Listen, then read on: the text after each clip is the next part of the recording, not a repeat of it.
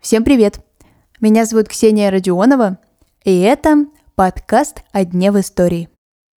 На календаре 22 августа, и сегодня отмечают День государственного флага.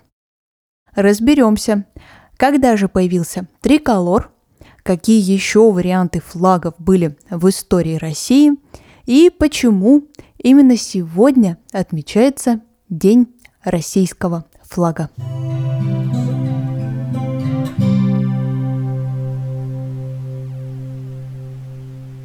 Современный флаг у России появился не после распада СССР, а еще при первых Романовых. Поводом для появления такого отличительного знака стало рождение российского флота.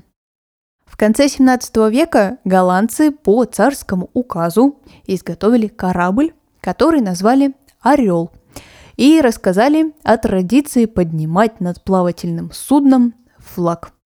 Вот только на тот момент у России флага не было. И, посмотрев на голландский, решили цвета заимствовать, но поменяли их местами и добавили двуглавого орла. Это, правда, лишь предположение. Точно неизвестно, как же он выглядел. А вот первый сохранившийся бело-сине-красный флаг был поднят в 1693 году во время плавания Петра I по Белому морю. И спустя три с половиной века мы можем именно этот флаг увидеть в Центральном военно-морском музее. Ну или в моем телеграм-канале на календаре. Не забывайте подписываться. Ссылку, как всегда, можно найти в описании к этому эпизоду. Несмотря на то, что триколор уже появился, единого флага у страны долгое время не было. Например, Андреевский флаг использовали военные корабли, а вот триколор брали для торговых суден. Ну а в то же время появляется и еще один знакомый образ – желтое полотнище с двуглавым орлом. Оно же было взято за пример при создании государственного знамени перед коронацией Елизаветы Петровны, дочери Петра. Императрица добавила новую государственную регалию к уже существовавшим – скипетру и державе, государственной печати, мечу, щиту и короне.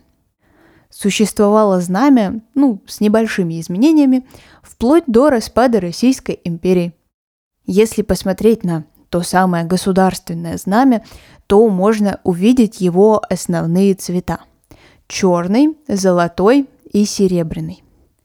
И на их основе во время царствования уже Александра II появился флаг.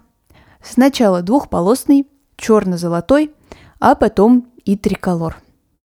Только при правлении последнего императора Николая II современный бело-синий-красный флаг стал официальным флагом империи.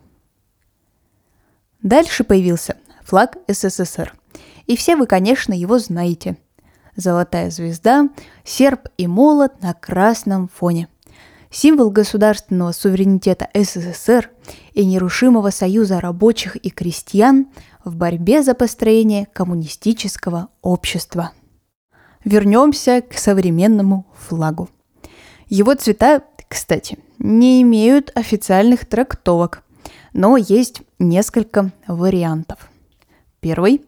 Белый символизирует благородство и откровенность, синий – верность, честность, безупречность и целомудрие, а красный – мужество, смелость, великодушие и любовь. До революции существовала другая версия.